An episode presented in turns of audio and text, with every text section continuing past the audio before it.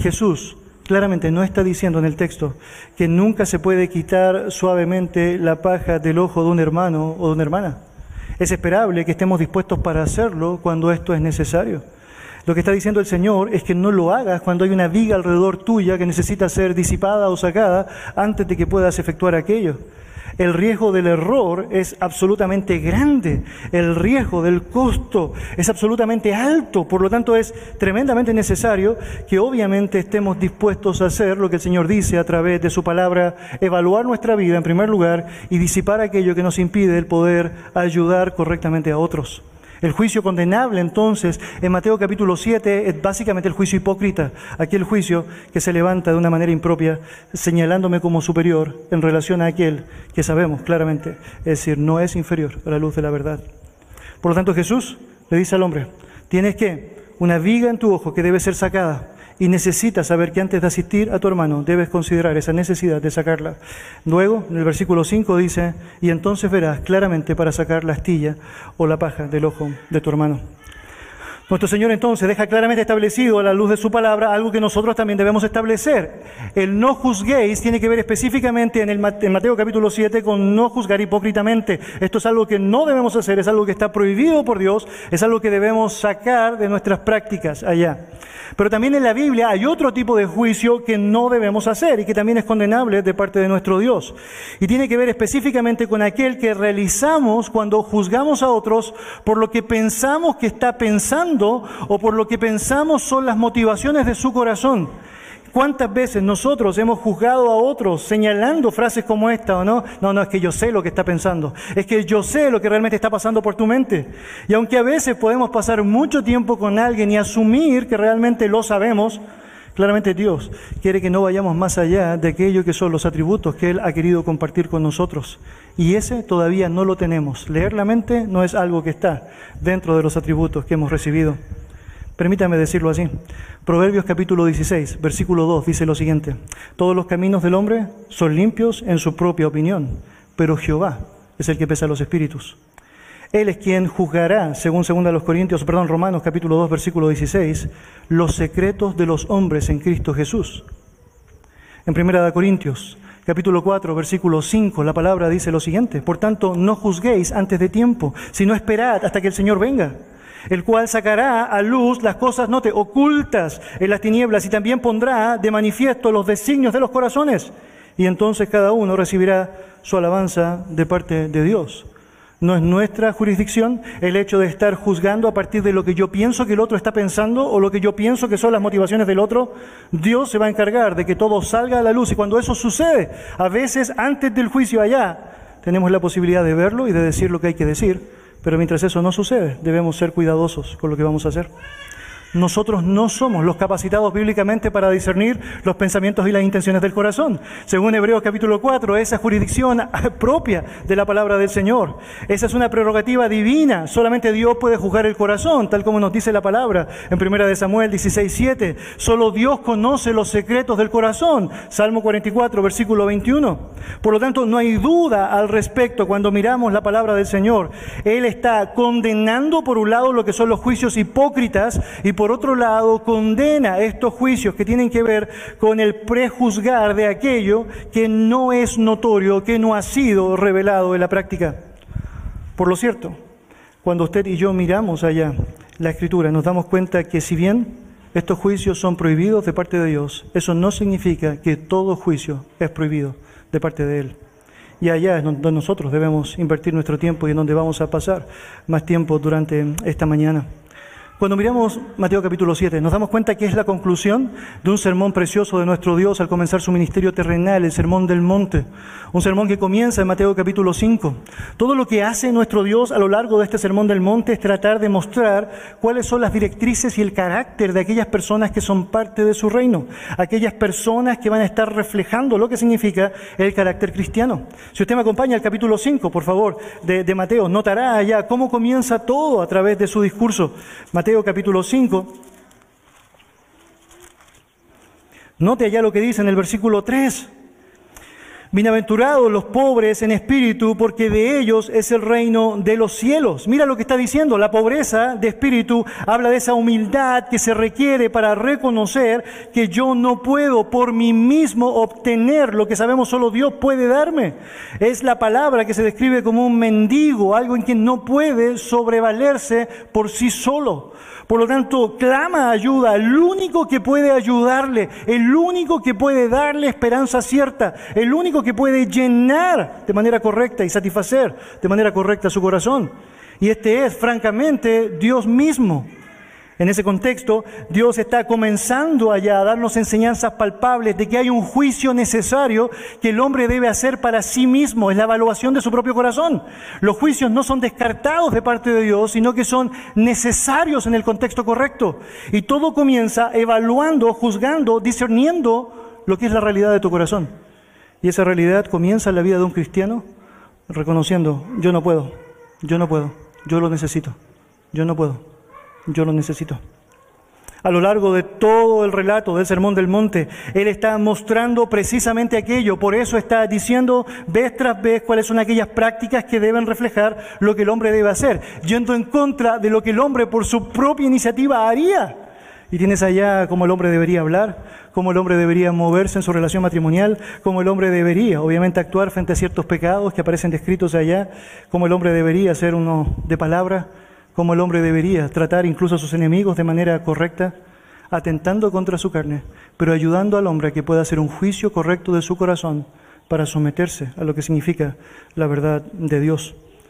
De hecho, cuando usted y yo miramos la palabra de Dios, nos damos cuenta que esa pobreza de espíritu, esa humildad necesaria para examinar nuestra vida a la luz de la verdad, no solo aplica en el momento de nuestra conversión, sino que también nos ayuda a poder llevar adelante correctamente nuestra vida, o dicho de otra manera, para poder llevar adelante de buena manera nuestras vigas, ¿o no? Y sacarlas cuando estas son necesarias. El apóstol Pablo, más adelante, le va a decir a los corintios lo siguiente, note allá, pero si nos juzgáramos a nosotros mismos, no seríamos juzgados. Y con ello enfatiza la necesidad de esa búsqueda cuidadosa y juzgar nuestros propios corazones. Pablo pidió este autoexamen cada vez que participaban los creyentes de la Cena del Señor, tratando de enfatizar a los creyentes de que es una constante que debe existir en nosotros el hecho de estar pensando en el sacrificio de Cristo y la necesaria autoevaluación. ¿Por qué estoy diciendo todo esto? Es porque los juicios correctos son permitidos de parte de nuestro Dios, de hecho son demandados de parte de nuestro Dios pero comienzan por medio de un análisis correcto de nuestra persona, de nuestra propia alma, de nuestro propio corazón. Y aquí entonces una demostración del justo juicio que debemos llevar adelante. Todas las demás formas justas de juicio dependen de este honesto autoexamen que nos permite ahora, luego de haber sacado la viga, es decir, poder ahora ayudar a quien tiene la paja o la astilla a que ésta salga de su ojo a partir de aquel juicio bien realizado. Ahora tenemos la responsabilidad de juzgar sabiamente a los demás. Esto tiene implicación directa con la doctrina, pero también la tiene con las personas. ¿Es correcto juzgar de manera bíblica? Y la respuesta es absolutamente sí. Déjeme mostrar a usted algunas de las referencias bíblicas al respecto. A lo largo de la escritura se insta a los creyentes a juzgar entre la verdad y el error, lo correcto y lo incorrecto, lo bueno y lo malo. Jesús dijo allá en Juan 7:24, juzgad con juicio justo. Por lo tanto, si alguien viene a ti y te dice, no juzguéis, tú puedes decirle, sí, puedo hacerlo, pero con un juicio justo, no con un juicio hipócrita como allá. Pablo escribió a los creyentes en Corinto lo siguiente, os hablo como a sabios, juzgad vosotros lo que digo. Note lo que está pasando allá. Pablo está diciendo, les estoy hablando como sabios, ustedes deben juzgar lo que estoy diciendo. Pablo, él podría haberle dicho, hey, lo estoy diciendo yo, ¿no? No me lo cuestionen, no me lo critiquen. No, juzguen ustedes. De hecho, cuando miramos la verdad bíblica nos damos cuenta que Dios eh, hace un imperativo, el que discriminemos la verdad del error cuando se trata de la doctrina. Recordarás 1 Tesalonicenses 5:21, ¿no? Examinarlo todo y retener lo bueno, juzgad todo, retener lo bueno, discierne todo, retén lo bueno. El apóstol Pablo incluso elogió a los hermanos de la iglesia en Berea porque precisamente hicieron aquello que él había demandado antes a los hermanos en Corinto, ¿no? Juzgad vosotros lo que digo. Los hermanos en Berea lo que estaban haciendo en la práctica era analizar, recibieron la palabra, dice el texto allá, con solicitud, y luego dice que escudriñaron cada día las escrituras para ver si estas cosas eran así. Es decir, un juicio correcto, un discernimiento correcto a la luz de la verdad. El apóstol Juan menciona y exhorta a los creyentes allá en su primera epístola, capítulo 4, versículo 1, lo siguiente, amados, no creáis a todo espíritu, sino probad a los espíritus para ver si son de Dios, porque muchos falsos profetas han salido del mundo, por lo tanto es necesario juzgar y la respuesta es absolutamente sí, hay que hacerlo de manera correcta a la luz de su verdad. Es evidente que todos los cristianos están llamados a juzgar con rectitud con la palabra de Dios. Ella es la plomada con la cual tú y yo vamos a discernir la verdad del error. Después de todo, ¿cómo podrían los cristianos hacer como Judas ha demandado en su texto, contender con la fe si no conocemos realmente cuál es la verdadera fe? ¿Cómo podríamos contender con la fe, con la verdad doctrinal dada una vez a los santos si no conocemos esa verdad, si no hemos discernido sobre aquella verdad? Queridos, en Apocalipsis capítulo 2, versículo 2, el Señor Jesucristo está felicitando a la iglesia de Éfeso porque habían juzgado y sacado de medio de ella a los falsos profetas que se había levantado. Un poco más adelante, en los versículos 14 y 15, Dios condena precisamente a la iglesia de Pérgamo porque no hizo lo mismo, porque no hizo lo mismo. ¿Por qué? No aplicaron el juicio correcto a la luz de la verdad. De hecho, si observamos simplemente nuestro texto, y usted vaya, por favor, a Mateo capítulo 7, notará que es claro que la condena que existe allá es al juicio hipócrita, no a todo tipo de juicio. Mira allá lo que dice el texto más adelante en el versículo 6. Mateo capítulo 7, versículo 6 dice, no deis lo santo a los perros, ni echéis vuestras perlas delante de los cerdos, no sea que las pisoteen y se vuelvan y os despedacen. Es que tú no puedes hacer eso si no aplicas un juicio. ¿Cómo vas a saber quiénes son los perros, quiénes son los cerdos, si tú no puedes discriminar al respecto? Los juicios son tremendamente necesarios, pero los juicios correctos, aquellos que se sostienen en su verdad. De hecho, si avanzas un poco más, capítulo 7, versículo 15, mira lo que dice. Guardados de los falsos profetas que vienen a vosotros con vestidos de ovejas, pero por dentro son lobos rapaces. Por sus frutos los conoceréis.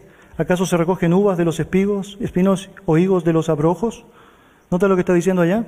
Bueno, existen falsos profetas en medio de nosotros. Y de pronto va a pasar que te vas a acercar a uno que te va a parecer que está diciendo algo que es completamente contrario a la palabra del Señor y le vas a decir, oye, estás diciendo que Jesucristo no es Dios. Y Él te va a decir, eh, eh, eh, no juzguéis. Ah, amén. ¿No? La única forma de poder notar si realmente alguien está actuando de una manera impropia al punto de ser un falso maestro es que se puedan ver sus frutos. Eso es hacer un juicio. Y frente a esa realidad necesitas reaccionar. Necesitas reaccionar. La confrontación y la crítica no están prohibidas en la iglesia, mis queridos, pero deben ser respaldadas, tal como el texto nos señala, con la pureza y con la integridad del carácter, con la humildad de un carácter correcto. Nosotros hacemos un pobre servicio al cuerpo de Cristo cuando confrontamos y juzgamos el uno al otro eh, en arrogancia, en ese sentido de superioridad, no viendo nuestras propias faltas, pero también hacemos un daño terrible al cuerpo de Cristo si no somos capaces de ejercer un juicio piadoso en donde le estamos diciendo a nuestro hermano, hermano, te estás cayendo, hermano, es evidente por todo lo que estás haciendo que estás alejándote del Dios vivo y verdadero. Esta realidad era tan clara en la iglesia primitiva que aún llevó a Pablo a escribir por inspiración divina una oración que era práctica en su vida para con los hermanos allá. En Filipenses capítulo 1, versículos 9 y 10, él dice lo siguiente, y esto pido en oración, que vuestro amor abunde aún más y más en ciencia y en todo conocimiento, para que aprobéis lo mejor. La palabra allá es para que discernáis lo mejor, para que juzguéis lo mejor a fin de que seáis sinceros e irreprensibles para el día de Cristo. Necesita juzgar correctamente, necesita juzgar apropiadamente. Por lo tanto, sabemos bíblicamente que debemos hacer un juicio en primer lugar hacia nuestra propia vida. Debemos analizar permanentemente nuestra vida, no a la luz del hermano que tengo al lado, no a la luz de mi historia pasada, sino más bien a la luz de la palabra del Señor, si estoy o no estoy actuando de la manera que Él espera. Debo hacer un juicio correcto a otros a través de la palabra, luego de haberme autoexaminado y ver que realmente no está haciendo lo correcto, necesito hacer y decir lo que no está bien. De hecho, la palabra es tan clara al respecto que deja claras demostraciones de aquello en su contenido. Leo para usted, 1 Corintios 5, versículos 12 y 13. Porque qué razón, dice Pablo, tendría yo para juzgar a los que están afuera? ¿No juzgáis vosotros a los que están adentro? porque los que están afuera Dios los juzgará. Quitad pues a este perverso de entre vosotros. ¿Qué está diciendo Pablo?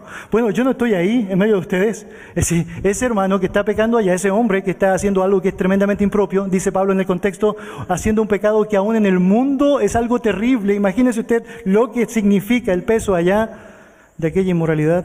Bueno, ustedes deben juzgar. Y después de analizar realmente lo que está pasando allá, es evidente que necesita ser apartado de ustedes. No puedes hacer eso si no ejerces un juicio correcto. De hecho, Mateo 18, que habla de la disciplina de la iglesia, todo lo que está haciendo es mostrar cómo un creyente debe aplicar correctamente el discernimiento correcto, mostrándole a aquel que está mal, que está mal, y haciendo todo lo posible para que deje de estar mal. Como podemos apreciar, nunca en las escrituras el juicio justo está prohibido. Por lo contrario, es demandado. Y esto a pesar de oír sistemáticamente de la boca de muchos, abiertamente y sin reproche discriminación, no juzguéis, no juzguéis. Yo leí algo muy interesante de Juan Calvino. Es porque la idea de no juzguéis es algo que no es nuevo en la historia, es francamente la realidad.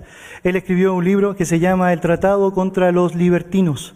Y lo que hace allá básicamente es defenderse de este grupo de hombres que estaba tratando de profesar esta idea a partir de su entendimiento de Mateo 7, de que no era correcto hacer juicios de opinión o juicios morales a la luz de la palabra. Es decir, argumentaban que los cristianos no debían juzgar algo como malo o perverso. Es porque ellos tenían esta idea de que Dios tenía ya la noción sobre eso y que era incluso el autor sobre todo lo que significaba lo malo, por lo tanto no había ninguna razón para hacer esta evaluación moral. Ahora, Calvino usa un argumento que a mí me parece increíble. Él va a Romanos capítulo 14, en donde menciona que Dios juzgará a cada uno conforme a su propósito, conforme a su determinación. Y él está siendo claro para señalar a través de su escrito que los creyentes no son los jueces finales de cada uno, sino que francamente ese juez es Dios. Y estamos de acuerdo con eso. El verdadero juez justo del universo es Dios y no hay duda alguna de aquello. El punto es que si tú y yo reconocemos que el único Dios verdadero es el gran juez justo de toda la historia, estamos llamados a no dar nosotros como seguidores de Él un juicio independiente de Él. Es decir, en la práctica lo que necesitamos hacer es mantener los mismos juicios que Él ha determinado.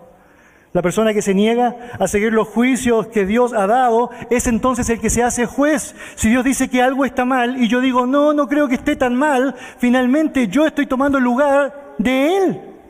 Y eso es algo impropio. Y Calvino dirá, la Biblia dirá, estamos completamente de acuerdo que Dios es finalmente el juez justo sobre todo, pero si soy su hijo, ¿no debería ser consistente con aquello? ¿No debería estar disponible para estar replanteando y comunicando a otros? Esa misma verdad. De hecho, cito textual lo que él dice allá. Esta es una doctrina sólida y útil, que como solo hay un único legislador espiritual, es decir, Dios, solo Él es competente para juzgar nuestras almas. Sin embargo, esto no significa que los juicios que ya ha emitido no sean valiosos o válidos. Por lo tanto, cuando juzgamos la lujuria, la estafa, la blasfemia, la embriaguez, la ambición de hacer cosas malas, no estamos haciendo un juicio propio, sino que estamos ratificando lo que Dios ha dictado. Por lo tanto, para testificar en su nombre, que es un juez bueno y equitativo, condenemos con, todo, con él todas las obras malas e igualmente siguiendo su amonestación, juzguemos la bondad o la maldad de un árbol según su fruto. Además, Calvino señala que la preocupación de Jesús, allá en Mateo 7, tal como hemos aprendido, no es el juicio en sí mismo, sino más bien el juicio hipócrita. Está mal condenar a los demás, eh, lo que excusamos en nosotros mismos. Sin embargo, agrega algo muy interesante, nuestra hipocresía, note eso, no excusa el pecado. Si Dios ha declarado que algo es malo, no deja de ser malo porque alguien más es hipócrita al comunicar esa verdad. Muy interesante. Si Dios dice que el pecado es malo, por más que aún tú hipócritamente estés juzgando a otro, no deja de ser pecado lo que el otro pudiese estar haciendo. En lugar de abstenerse, mi querido, y confrontar o abstenerse de confrontar el pecado, los creyentes deben ser impulsados por su amor a Dios y el amor hacia los demás. Y para eso deben mantenerse en la verdad. No debemos permitir que aquellos que quieren socavar los juicios correctos vayan entonces a ser los que van a tomar trascendencia en nosotros. Debemos tener celo por el honor de Dios cuando Él es ofendido sentimos una angustia que arde en nuestro corazón, como el salmista señala allá en el Salmo 69. Debemos tener tan afecto, tal afecto por nuestros semejantes, que cuando los vemos en peligro de arruinarse a sí mismos, no podemos hacer otra cosa que no sea acercarnos a ellos, después de haber evaluado nuestra propia vida frente a lo que significa esa realidad, y ayudar con todas nuestras fuerzas al ser conmovidos por la compasión y la piedad a que puedan salir de aquel camino. Asumo, a través de lo que hemos visto hasta ahora, que podemos comprender que el juicio correcto, el juicio verdadero, el juicio que refleja lo que Dios ya ha juzgado, es decir, tal como el salmista en el Salmo 119, yo he conocido tus justos juicios, quiero seguir tus justos juicios, es aquello que debemos profesar. Pero, ¿cómo lo llevamos a cabo? ¿Cómo entonces practicamos este juicio correcto? Bueno, dos cosas que quiero mencionarles a partir de nuestro texto allá en Mateo 7. En primer lugar, nosotros necesitamos ser justos, ser justos. Eh, en, en, Juan 7:24 dice, no juzguéis según las apariencias, sino juzgad con justo juicio, con justo juicio. Jesús dijo, porque con el juicio con que juzguéis seréis juzgados y con la medida con que midáis se os será medido. Eso dice allá Mateo capítulo 7, versículo 2. La instrucción de parte de nuestro Señor es que estemos absolutamente seguros de que aquella persona a la que vamos a juzgar es aquella persona que realmente está haciendo, está practicando algo que es impropio. Es evidente por todo lo que hemos aprendido que a través de su propia realidad vamos a darnos cuenta en primer lugar si aquella es una realidad que nosotros estamos experimentando. Y hermano, le va a pasar, me ha pasado un montón de veces que de pronto alguien me está contando una batalla con su pecado que yo ni siquiera había analizado en mi vida, ¿o no? Y de pronto tengo que estar diciéndole frente a frente, ¿o no? Hermano, tú me has dicho algo que yo no había pensado, yo ni siquiera había evaluado. Y realmente, es decir, he batallado exactamente con lo mismo. Por lo tanto, necesito que ores por mí tanto como yo necesito orar por ti. En alguna ocasión le va a pasar en donde usted tendrá que hacer ese análisis en privado y lo hará. Y de pronto tendrá que confesar al Señor. Y de pronto tendrá que hacer todo lo que involucra para distanciarse de aquella realidad. Y luego tendrá que decirle a su hermano, hermano, al escuchar tu historia, fue mm, algo increíble pero Dios me ayudó a notar la maldad de mi corazón. Y sabes, esto es lo que hice, esto es lo que he hecho. Y te quiero ayudar si tú quieres, para que lo hagamos juntos. La palabra del Señor dice, porque con el juicio con que juzgáis, os serás juzgados. ¿Quieres ser implacable? ¿Quieres ser tirano? ¿Quieres tratar a los demás como si tú fueses el perfecto y ellos sean los pecadores más bajos de la historia? Bueno, no esperes que actúen con misericordia contigo, porque juicio sin misericordia hará con aquel que haga juicio sin misericordia, dice la palabra. Por lo tanto, debes hacerlo, por supuesto que debes hacerlo, pero debes hacerlo con una actitud correcta de justicia en el Señor. Pablo hizo eco de estas palabras en Romanos capítulo 2, versículo 3. Él dijo lo siguiente, ¿y piensas esto, oh hombre, tú que condenas a los que practican tales cosas y haces lo mismo, que escaparás del juicio de Dios? No, en ninguna manera. No porque juzgues un pecado en el otro que esté en ti, eso te alivia de las consecuencias. Serás tan condenado como aquella persona que lo está practicando. Por lo tanto, a menos que juzguemos con justicia, la iglesia no va a poder ser purgada del error y del pecado. Y el hombre o el nombre de Jesucristo no podrá ser plenamente glorificado como debería en la vida de los creyentes. Por lo tanto, queridos, necesitamos juzgar con juicio justo. Analiza tu vida y amas tanto que estás dispuesto ahora a hacer lo correcto para con otro. De hecho, ahí está el segundo principio. Necesitas hacerlo en amor, hacerlo en amor. Gálatas capítulo 6, versículo 1 señala lo siguiente. Hermanos, Aun si alguno sorprendido en alguna falta, vosotros que sois espirituales, restauradlo en un espíritu de mansedumbre, mirándote a ti mismo, no sea que tú también seas tentado. Cuando tú miras el texto bíblico allá, te das cuenta que Dios no está diciendo no hagas nada con aquella persona que ha fallado, que ha pecado. No, al contrario, necesitas hacerlo. De hecho, necesitas restaurarlo. No solamente es la idea de enjuiciarlo en términos de dejarlo hundido en su pecado, sino más bien hacer todo lo necesario para acompañarle en el proceso de restauración a una vida santa, a una vida buena. Ahora, para hacer eso necesitas considerarte a ti mismo, no seas que tú también seas tentado, ¿o ¿no? ¿Qué está diciendo? Bueno, es decir, saca la viga de tu propio ojo antes que puedas sacar la astilla del ojo ajeno. Analiza tu propia vida y necesitas saber que quieres tratarla de la misma manera que serías tratado, que quieres confrontarla de la misma manera que deberías querer ser confrontado. Y que quieres hacerlo por amor, porque no puedes querer que siga hundiéndose en su pecado. La Escritura dice en Santiago 5, 19 al 20 lo siguiente. Hermanos míos, si alguno de vosotros se extravía de la verdad y alguno le hace volver. Sepa que el que hace volver a un pecador del error de su camino, salvará de muerte un alma y cubrirá multitud de pecados. ¿Notan lo que está pasando allá? Es decir, en la práctica hay una convocatoria de parte de Dios para decirle al creyente, hey, es posible que alguno empiece a desviarse del camino. ¿Tú qué necesitas hacer? Bueno, en la práctica necesitas hacerle volver. Y puedes, en la práctica, poder sacar a un pecador del error de su camino y salvar su alma de la muerte, cubrir multitud de pecados, amar de una manera preciosa como debe amar un verdadero creyente.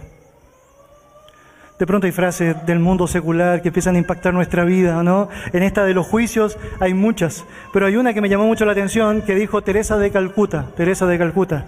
Dijo que cuando juzgamos a las personas no tenemos tiempo para amarlas. Entonces lo que ella está tratando de decir es que deberíamos amar más y juzgar menos. Esta es la idea entonces allá. Entonces, mira, si te preocupas de amar, vas a tener mucho menos que hacer para juzgar.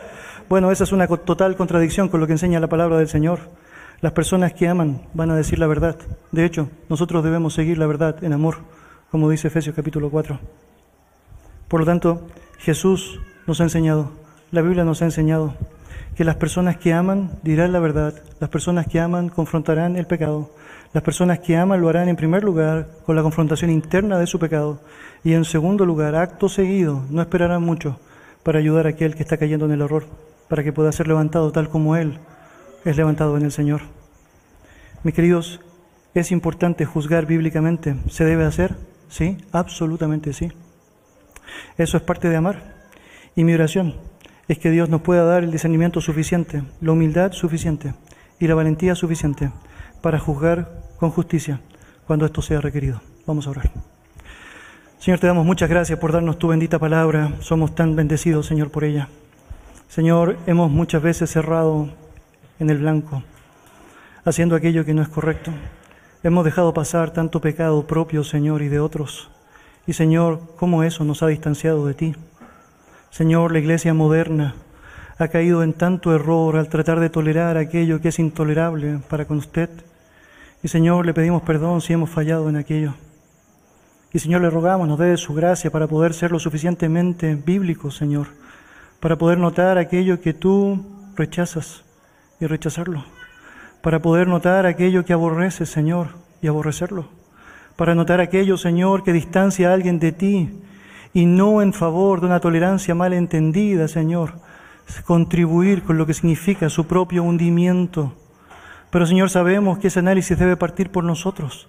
Necesitamos considerar que así como el juicio va a partir por la casa tuya, Señor, porque ahí donde los que tienen la verdad, los que son columna y baluarte de la verdad, deberían vivir mejor.